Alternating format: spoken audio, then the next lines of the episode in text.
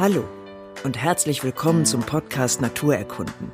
Ich bin Maike Rötzer und auf der Suche nach Tannen besuche ich heute mit Wilhelm Bode den Förster Christian Hierdeis in dessen Stadtforst Templin. Dort irgendwo muss die älteste Tanne und die größte Tanne Brandenburg sein.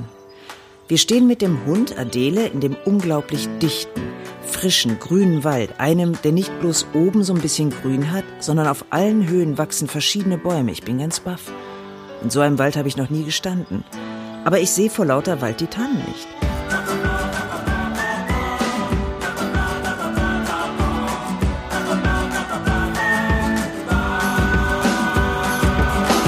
So, wo sind die Tannen?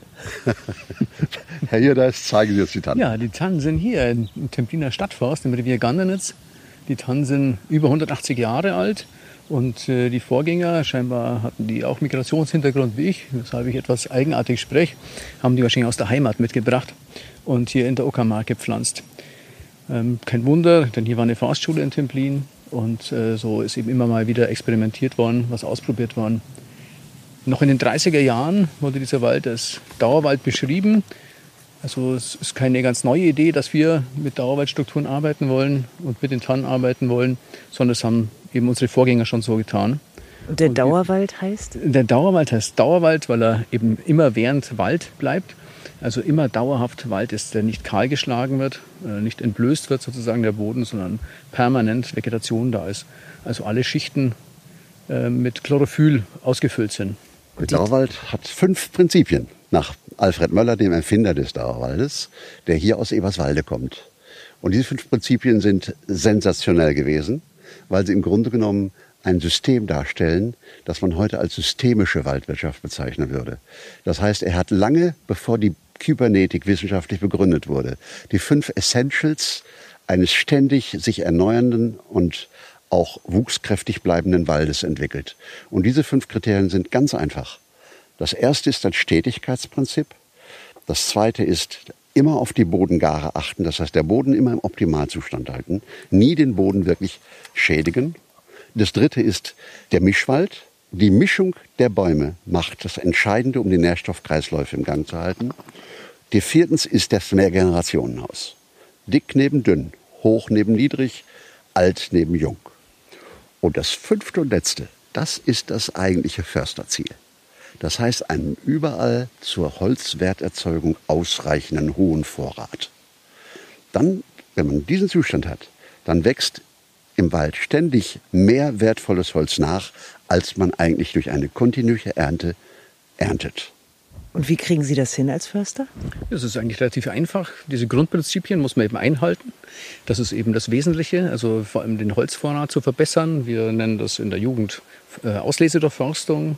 Und dann gibt es eine Vorratspflege und am Ende eine Zielwertnutzung äh, der Wälder und Zielwert. Jeder Baum hat einen individuellen Wert, jeder Baum wird individuell angesteuert und äh, beurteilt und erst dann eben gefällt. Also die Frage ist eben, ist er nutzbringend fürs System auch, also nicht bloß für uns Menschen, sondern auch für das Waldökosystem nutzbringend oder eben nicht.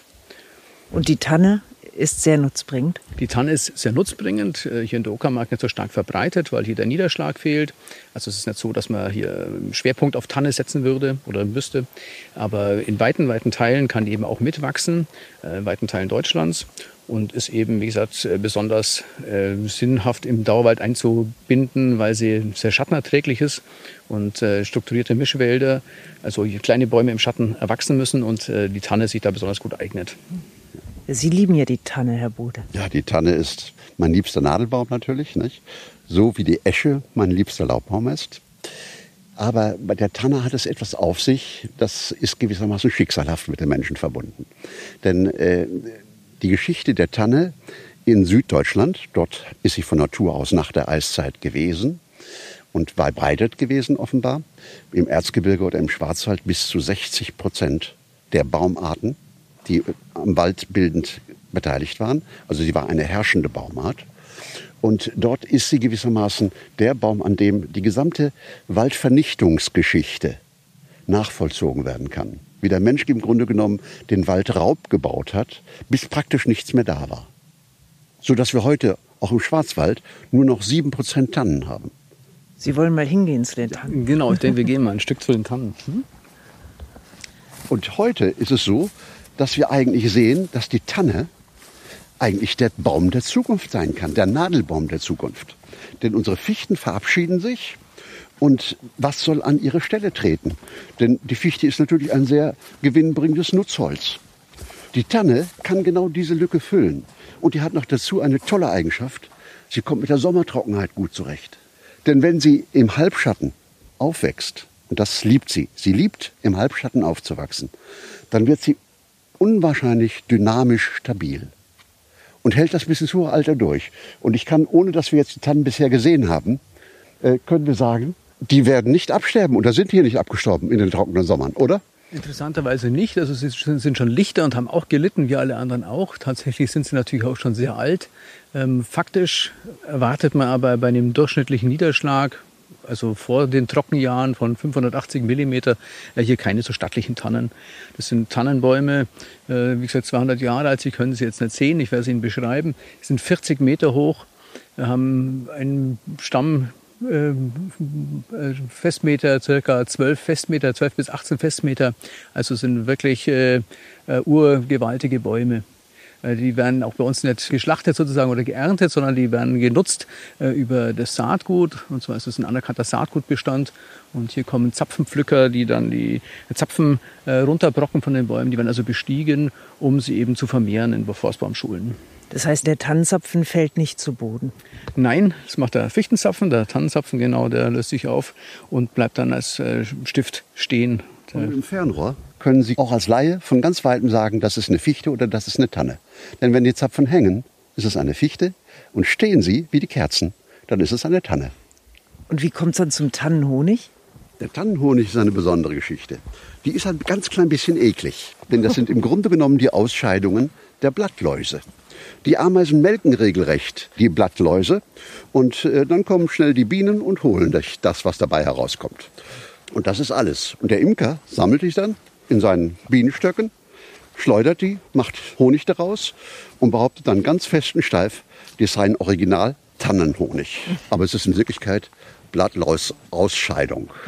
Man erzählt es besser den Kindern nicht. Ah, hier sind noch welche. Hier oben kann man also ganz gut sehen, äh, wie die Tannenzapfen stehen ja, am Ende. Das sind also ganz toll, die leuchten richtig her, sind relativ hellgrün, braun. Und die warten jetzt drauf ein kleines Stück auf die Seite, da kann man es, glaube ich, besser erkennen. Genau. Da sehen Sie die hellgrünen, leuchtenden ah. Zapfen, die stehen ganz oben. Ah, ja. Sie hat also heute eine, man, es gibt eine Vollmast mhm. für die Tanne. Ja. Das, man nennt das Vollmast. Ja. So gut trägt. Das heißt also, sie setzt im Moment alle Kraft in die Blüte und die Ausbildung der Zapfen. Das Mit 180 Jahren. eine Folge der trockenen Jahre. Denn in den trockenen Jahren kommt es zu einem Assimilatstau in den Kronen aufgrund des etwas gehemmten Wasserkreislaufes im Baum. Und dieser Assimilatstau führt zur Blütenbildung. Das sind mächtige Tannen, die dort stehen. Und die sieht kerngesund aus. Also das ist eine tolle Tanne. Das erkennen Sie woran? Ja, an der, an, schauen Sie, wenn die durch den Tannenkrone gucken und können keinen Himmel sehen dann ist sie kerngesund. Das ist wie bei mir, schauen Sie mal. Ich bin nicht mehr so kerngesund. Und der hier das auch nicht mehr. Ich habe schon ein bisschen nachgelassen. Der hat schon Zopftrocken. Ne? Genau.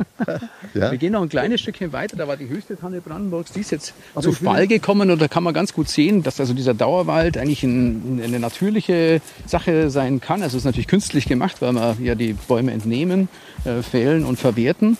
Aber tatsächlich äh, finden ähnliche Abläufe eben in dem Mosaiksystem in dem Wald Mitteleuropas, zumindest hier im Norden, äh, statt. Bei uns ist der Wind der Waldgestalter, meistens eben nicht das Feuer. Das ist äh, nur nach menschengemachten Monokulturen der Fall, dass der Wald zu brennen anfängt. Das ist eigentlich eher ungewöhnlich für unsere Breiten. Hier würde potenziell natürlich die Buche stocken. Hier an der Stelle Perlgras-Buchenwald. Und wie gesagt, Buche, die brennt nicht. Das ist der ganz große Vorteil des Laubholzes, genau.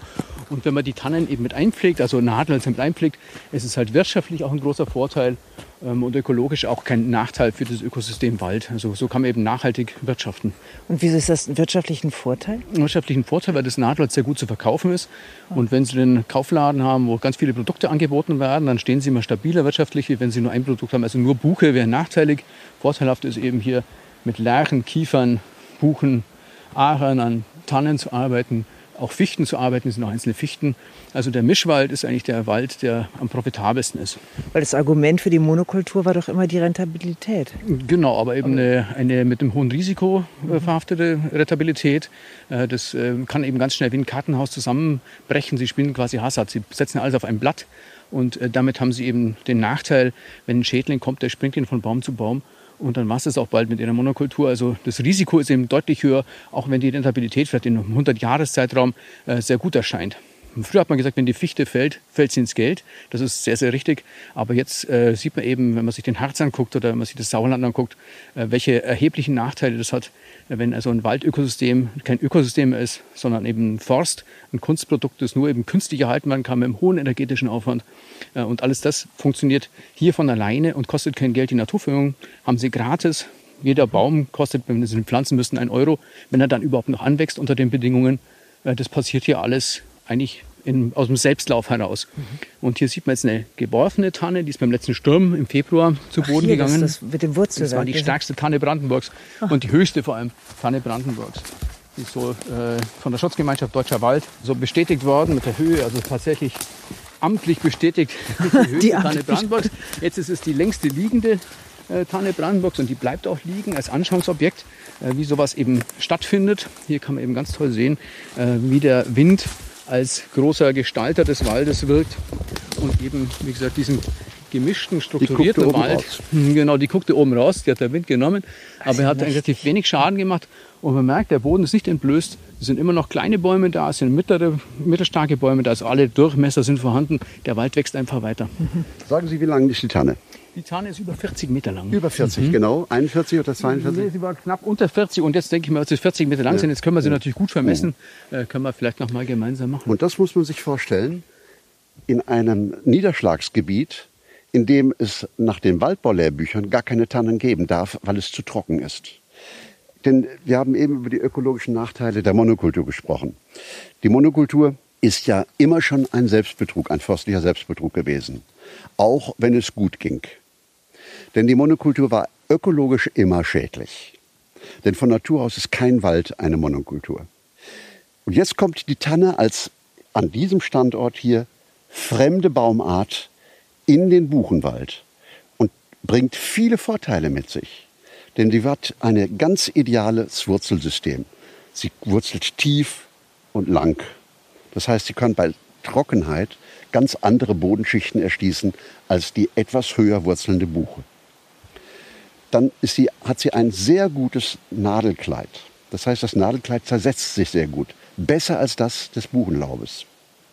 Das heißt, sie hilft auch noch, die Nährstoffumsätze des Buchenwaldes anzutreiben.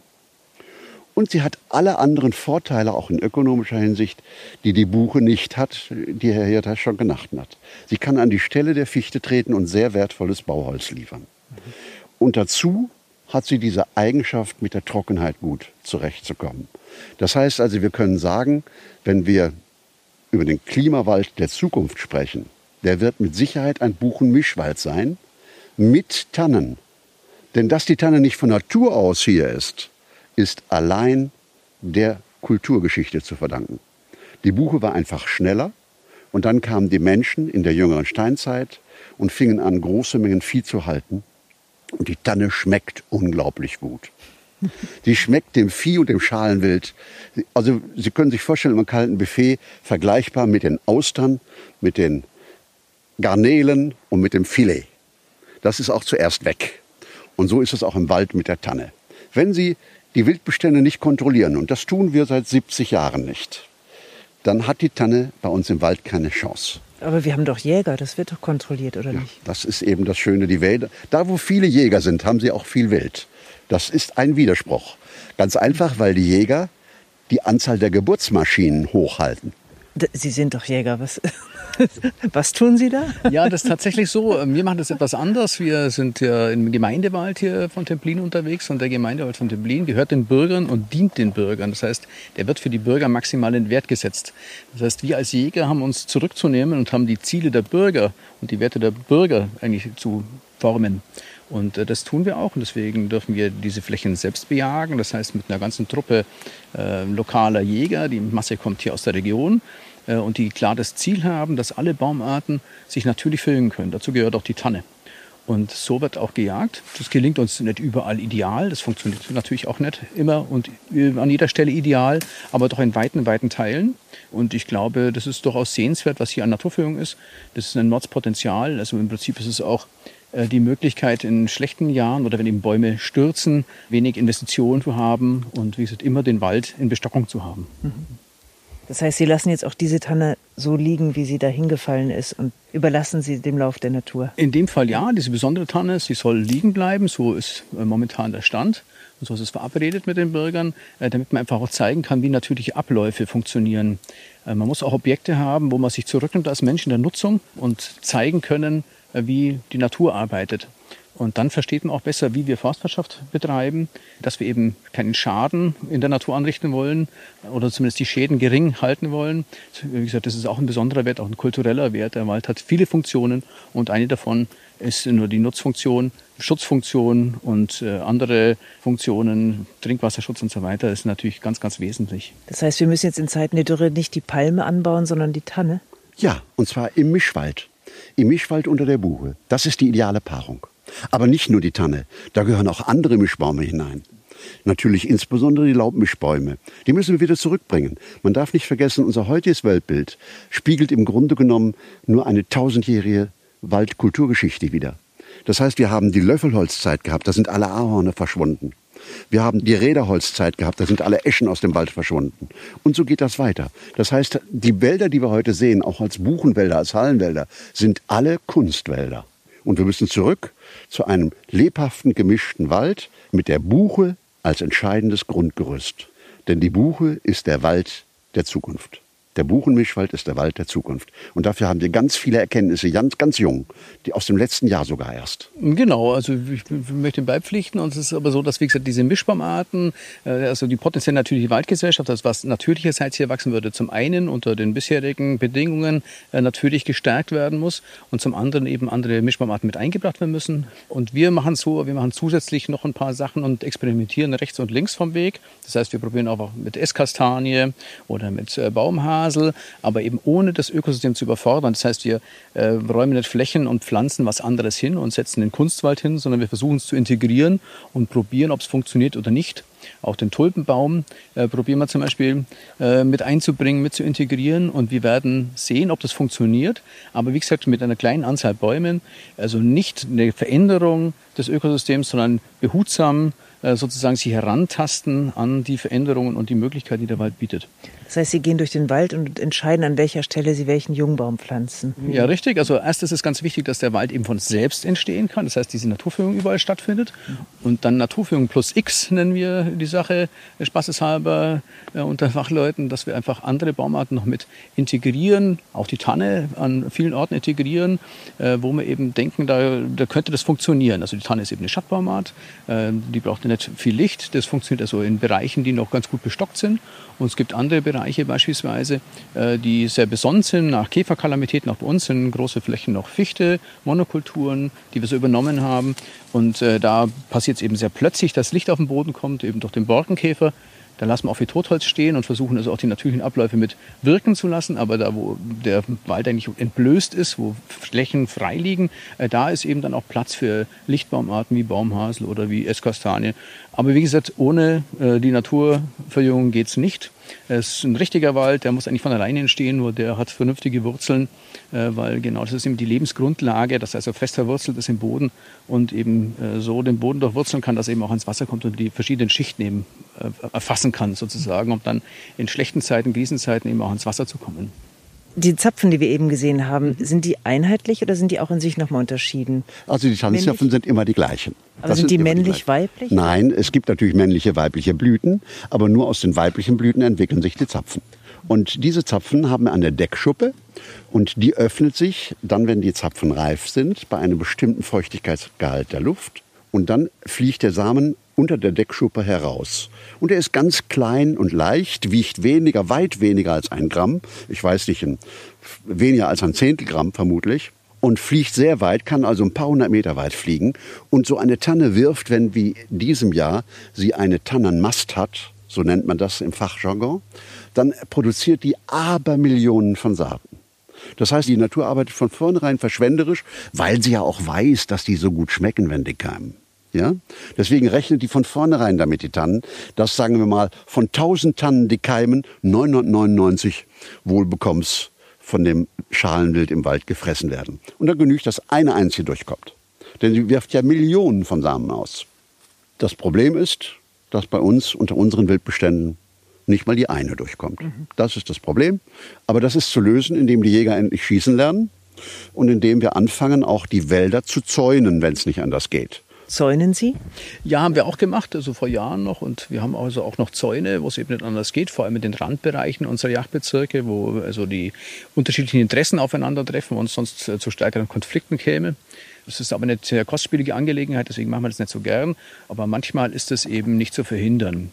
Diese Zäune, die helfen aber auch äh, dem Bürger. Also jeder kann sich das angucken, wenn er gezäunte Flächen sieht und Flächen, die eben außerhalb vom Zaun liegen, wenn es da eine große, äh, wenn es da große Unterschiede gibt äh, in den Pflanzen, äh, die da wachsen, äh, dann muss man sich eben darüber Gedanken machen, wer da jagt und warum er jagt äh, und wie der Wald sonst aussehen könnte, wenn eben intensiv gejagt werden würde. Also dieser Unterschied ist oft, oft sehr deutlich zu sehen.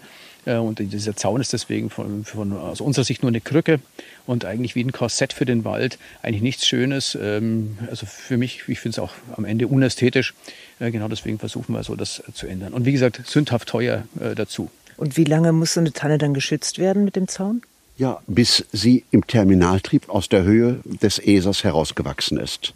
Und da bei uns der Hauptschädling im Wald das Reh ist, ist das etwa bei 1,20 Meter, 1,30 Meter der Fall. Und wie viele Jahre braucht sie für diese Höhe? Im Halbschatten kann sie bis zu 20, 25 Jahre dafür brauchen. Aber wenn jetzt die Tanne nach 25 Jahren erst 1,20 Meter ist, dann schießt sie dann plötzlich schneller hoch? Das ist das Besondere an den Tannen. Die Tannen sparen Lebenskräfte auf in der Jugend, im Halbschatten. Das heißt, in dem Moment, wo sie Licht bekommen, schießen sie ab. Ach so. Und dann überwachsen sie selbst die Bäume, die schon haushoch sind und da drum stehen.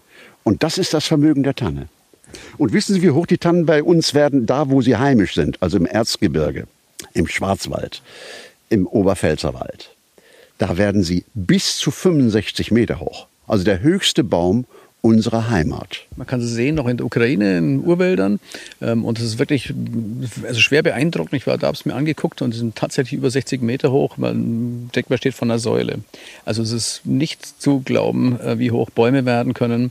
Ähm, genau, was da so für eine Gewalt und eine Kraft drin steckt die die Zeiten überdauern können und eben über die Buchen rüber rauswachsen und ihre ökologische Nische nutzen.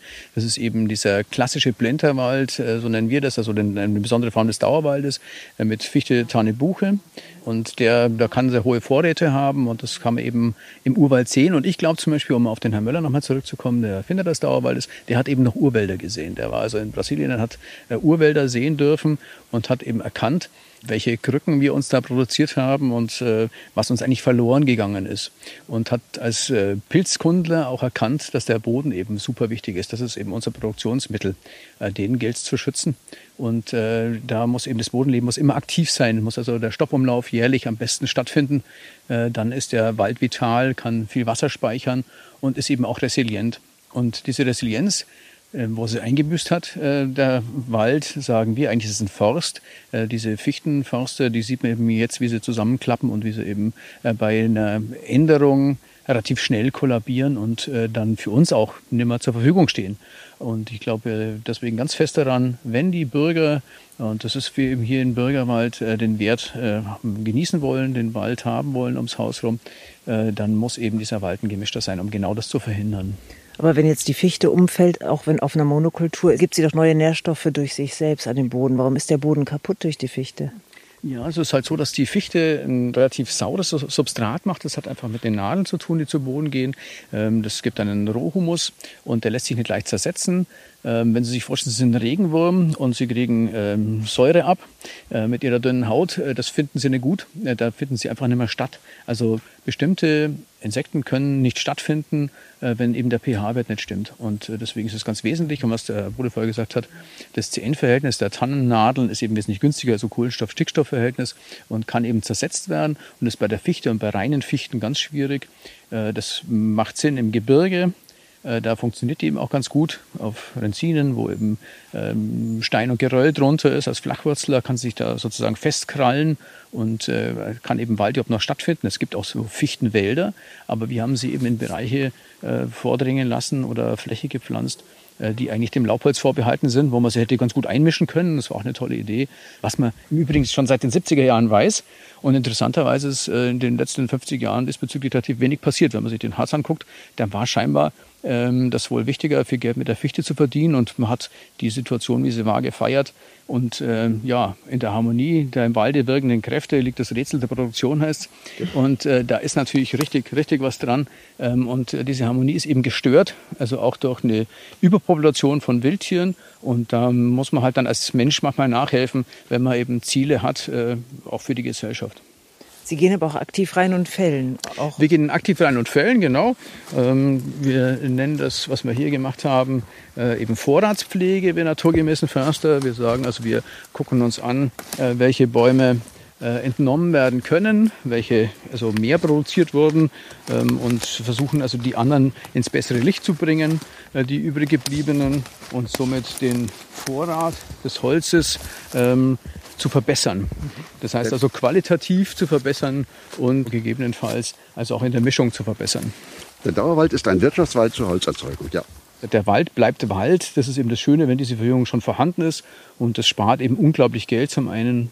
Und zum anderen gibt es eben bessere Nutzungsmöglichkeiten. Und diese besseren Nutzungsmöglichkeiten, die bewirken, dass ich zu jeder Zeit jedes Sortiment, jeden einzelnen Baum entnehmen kann, wenn ich es denn möchte. Äh, da kann ich natürlich auf den Markt viel besser reagieren. Mhm. Also Sie würden zustimmen, dass die Tanne auch der Klimabaum der Zukunft ist? Ja, also regional auf jeden Fall. Eben der Mischwald auf jeden Fall. Und die Tanne gehört in den Mischwald rein, äh, gar keine Frage. Die da Fichte auch? Zu. Die Fichte auch, auch die Kiefer. Also wir sind überhaupt gar nicht abgeneigt. Wir brauchen alle, alle Baumarten. Äh, was wir nicht brauchen, sind Monokulturen. Äh, was wir nicht brauchen, ist ein Kunstwald, der mit einem ganz hohen energetischen Aufwand nur erhalten werden kann, der nur mit Chemie funktioniert. Wir müssen sozusagen äh, uns auf der Fährte zurückarbeiten zum Naturwald, zum Urwald. Der kleine Bruder des Urwalds ist der Dauerwald. Und das ist eigentlich, was wir perspektivisch hinkriegen müssen in der Kommunikation mit den Bürgern. Wir müssen sie alle mitnehmen. Und das ist unsere Aufgabe als Förster, so verstehe ich das. Wir müssen eben Kommunikatoren sein und das äh, vor allem nachhaltig hinkriegen. Das heißt, also auch unsere Nachfolger müssen so arbeiten. Das bringt also auch nichts, wenn wir das nur so machen, sondern es muss so sein, dass es in die Köpfe reinkommt und dieses Bild, das wir damals im Kopf hatten, jetzt schon zu sehen ist dann auch leichter kommunizieren können, wenn man sagen kann, schauen Sie mal, so sieht das aus, so funktioniert das. Und wenn Sie hier durchforsten können, können Sie ganz gezielt eben sagen, jetzt läuft eben momentan Laubholz gut oder Nadelholz gut oder ein besonders wertvolles Holz gut oder eben besonders minderwertiges Holz recht gut und können ganz, ganz gezielt Holz hauen. Das ist eben der, der Vorteil. Bei der Durchforstung fällt das eben alles mit an. Warum ist denn der Schwarzwald tannenleer? Das habe ich eben gar nicht verstanden. Durch den sogenannten Holländerholzhandel. Äh, die Holländer waren ja, befuhren ja die Weltmeere, brauchten also viel Holz für den Schiffbau und auch für den Bau der Städte, die in Holland in vielen küstennahen Städten ja auf Stelzen stehen. Und die Städte stehen heute noch auf den Schwarzwälder Tannen. Denn im Wasser halten die Tannen ewig. Das heißt also, Amsterdam, Rotterdam und all diese schönen Städte mit den Grachten wären ohne die Schwarzwälder Tannen gar nicht denkbar gewesen. Und diesen Handel, der über die Floßfahrt den Rhein hinunterging, den nannte man Holländerholzhandel. Und es gibt ein bekanntes deutsches Märchen, nämlich von Hauf, das kalte Herz. Und dieses Märchen ist im Grunde genommen nichts anderes als eine Parabel auf diesen Holländerholzhandel. Und ist insofern Gegenstand der deutschen Literaturgeschichte geworden. Aber zu deuten weiß es keiner so recht. Und ich habe ja in dem Tannenporträt das aufgeblättert und daran die Geschichte und den Verlust der Schwarzwälder Tannen dargestellt. Und wachsen die Tannen dort jetzt wieder nach? Inzwischen ist es gelungen, die Tannen wieder etwas zu vermehren. Sie in einigen Forstämtern geht es wieder inzwischen über 10 Prozent. Also zu etwa Willingen und Schwenningen. Aber ähm, insgesamt gesehen ist der Tannenanteil im Schwarzwald jetzt stabil bis leicht steigend. Auf die Art und Weise wird der Schwarzwald wieder stabiler in seiner Gesamtheit als Wald. Und das ist genau das Ziel. Und er hat ja auch eine schlechte Zukunft vor sich. Der Klimawandel wird unsere Wälder stressen. Das heißt, wir müssen jetzt etwas tun. Wir dürfen nicht mehr lange warten. Stressen durch Hitze und Dürre? Durch Hitze und Dürre, durch Borkenkäfer und was nicht alles. Also auch die Schädlinge nehmen zu. Und auch unsere Buchen-Altersklassenwälder sind ja nicht gefeit vor Schäden. Denn alle die Schäden, die wir haben im Wald, sind systemischer Natur. Das heißt, durch den falschen Waldbau entstanden. Ein solcher Wald, der schon sehr weit Dauerwaldstrukturen beinhaltet, der aus vielen verschiedenen Baumarten aufgebaut ist. Ein solcher Wald kennt keine Schädlinge. Denn das einfache Problem ist, das weiß jeder Gärtner, eine homogene Fraßstruktur schafft sich eine homogene Fresserstruktur. Aber es gibt es mehrere Arten von Tannen hier im Wald, weil das jetzt nun die Weißtanne ist oder ist die Weißtanne die geläufige? Also hier an dem Ort, das ist die Weißtanne tatsächlich. Es gibt bei uns natürlich auch andere Tannen. Ähm, das war eine Phase lang interessant, also mit Ausländern zu experimentieren. Ähm, man hat also Nordmann-Tanne gepflanzt und äh, Abies Grandes gepflanzt, aber alles in relativ kleinen Mengen. War damals auch schwierig, weil man also alles nur hinter Zaun machen konnte. Und äh, die Zeit zu DDR-Zeiten ist eben äh, auch nicht so üblich war und auch nicht so einfach war, an Saatgut zu kommen, an Zaun zu kommen. Aber wenn wir über Tannen sprechen in Deutschland, meinen wir immer die Weißtanne. Denn das ist unsere heimische Tanne, die aber allerdings nach der Eiszeit nur bis etwa zum Main vorgestoßen ist und nicht darüber hinaus. Und auch nur in Meereshöhen über 400 Meter, bis etwa 800 und 900 Meter. Und dort hat sie von Natur aus die Fichte abgelöst. Das wusste ich nicht. Ich dachte, die Fichte sei auch Nein. Ja, wir Jetzt gehen gehen wir noch mal ein zu Stück der- vorgeschlagen, oder? gerne. Also es gibt auch kleine Weißtannen, hier sind alle verbissen, man sieht das, ne? Ja. Die hat's geschafft, das ist die eine. Die hat oben sogar noch den Terminaltrieb im Moment, ne? Aber an der Seite scheint sie ein bisschen verbissen. Die ist jetzt zweijährig. Und der Terminaltrieb, das ist der oben am Zipfel. Der höchste, genau, der oben stehende Trieb, der höchste Trieb. Mhm. Das Plus hier, äh, das ist hier an der Stelle schwierig mit der Tanne, aber man sieht, sie sind nicht alle weg. Ähm, Wir sind auf dem Weg und wir hoffen, dass es wohl die eine oder andere schafft. Aber wenn man so durchguckt, fehlen hier natürlich 40 Jahre Verjüngung. Äh, Das hat zum einen damit zu tun, dass relativ wenig Holz gehauen wurde früher. Äh, Und zum anderen hat es eben damit zu tun, dass die Wilddichte keine geeignete war für Wald. Äh, Und das ist äh, klar, dass es also zwar mehrere Schichten sind, die sind aber eigentlich aus Verjüngungswellen äh, vergangener Zeiten. Äh, Auch diese Buchensen, die wir hier sehen, die schlanken, sind also relativ alt. Und äh, wie gesagt, was an Verjüngung ist, ist eben, wie gesagt, kaum älter als, als 20 Jahre. Ach so, Sie meinen, es hier fehlt so eine Höhe Bäume, weil das Mhm, genau, es ist nicht ganz so strukturiert und durchmischt. Diese juvenalen Stadien werden schnell überwunden. Das heißt, die wachsen schnell durch die jungen Pflanzen, durch ein verstärktes Jugendwachstum. Ähm, Und dann wird sich das also noch verstärken, dieser Eindruck eines gemischten, strukturierten Waldes. Gemischt ist jetzt schon, aber strukturiert eben nicht optimiert, weil er A, äh, nicht so bewirtschaftet wurde, wie wir heute einen Dauerwald bewirtschaften würden zu Ostzeiten. Gott sei Dank hat man den aber gehalten und eben nicht äh, über den Kahlschlag äh, ihn verjüngt. Das hätte ihm natürlich passieren können, aber wie gesagt, da habe ich eben tolle Vorgänger gehabt, äh, die das verhinderten. Da habe ich die Tannen gesucht und gefunden und habe den Dauerwald entdeckt. Der beeindruckt mich so nachhaltig, wie er selbst ist, dass der Unterschied von Wald zu Wald so groß sein kann. Hier ist noch eine Tanne, die ist verbissen. Wir stapfen weiter und schauen, welche Tanne Verbiss hat und welche nicht. Ich frage noch, welche Tanne denn zu Weihnachten am ökologisch sinnvollsten ist und ob überhaupt. Herr Bode erklärt mir dann die Bezüge von Schleswig-Holstein und dem Kaukasus. Genauer könnt ihr das in seinem Porträt über die Tanne nachlesen. Erschienen bei Mattes und Seitz Berlin. Und wie immer, wenn euch der Podcast gefallen hat, lasst uns doch eine Bewertung da. Würde mich freuen. Tschüss.